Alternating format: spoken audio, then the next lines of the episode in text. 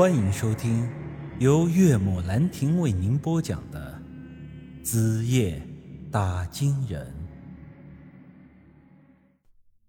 这人呐，怕的不是失去，因为我们来到这个世界的时候，本就是一穷二白，能丢的也就是一条性命而已。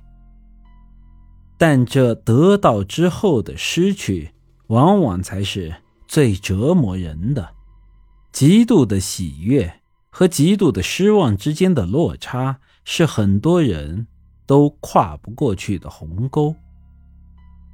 古时候的一些文人墨客，甚至会因为一段感情的失利而抑郁的终身不娶。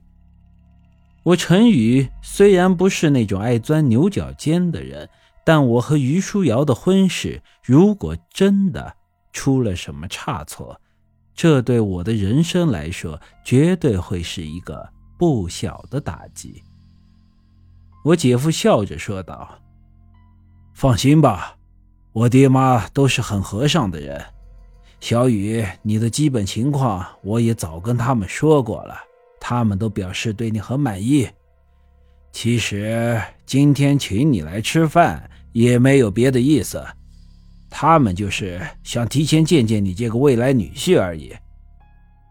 我四姐也说道：“是啊，我弟弟一表人才，我那公公婆婆见了肯定喜欢你。”听他们说这话，说的很轻松，看来不像是假的，于是我也便放下心来。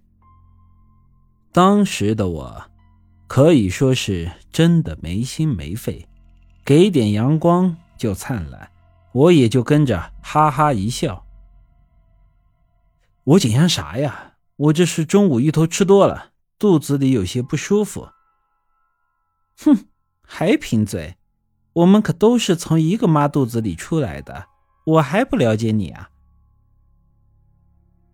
四姐说道。从同一个妈肚子里出来的时候，声音明显有些颤抖。是啊，都是从同一个妈肚子里出来的，但差别怎么就那么大呢？一个从小被当成宝，另一个却是刚满七天就被送出了家门。可惜。我当时并没有品出四姐的话中之意。她接着对我说道：“小雨啊，呃，虽然后天你和我都是新人，但是怎么说我也是你四姐，这结婚的贺礼可不能少啊。”我笑着说道：“放心，你弟弟早就准备好了。”哦。是什么东西啊？现在还不能告诉你，这是个惊喜。不过我可以跟你透露点底，这份礼绝对让你满意，是花再多钱也买不到的。又吹牛，难不成你能把天上的月亮给你姐摘下来呀？姐，你要真的想要月亮，我也可以去试试。哈哈，贫嘴。就和往常一样，一路欢声笑语。天刚黑的时候，我们到了于家。余家住的地方是一栋民国风格的大宅子。由于天太黑，我也只看出了个大概。寨子很大，但具体细节是看不清。还有一点，我这个人天生路痴。离家超过十里，我就不认得路了。想当初去县城里读书的时候，来回跑了三年，硬是没认下路来。我脑子里记得的只有在什么地方下车，在什么地方上车，还有车子是几路公交。所以到了余家之后，我具体也不知道这是什么地方。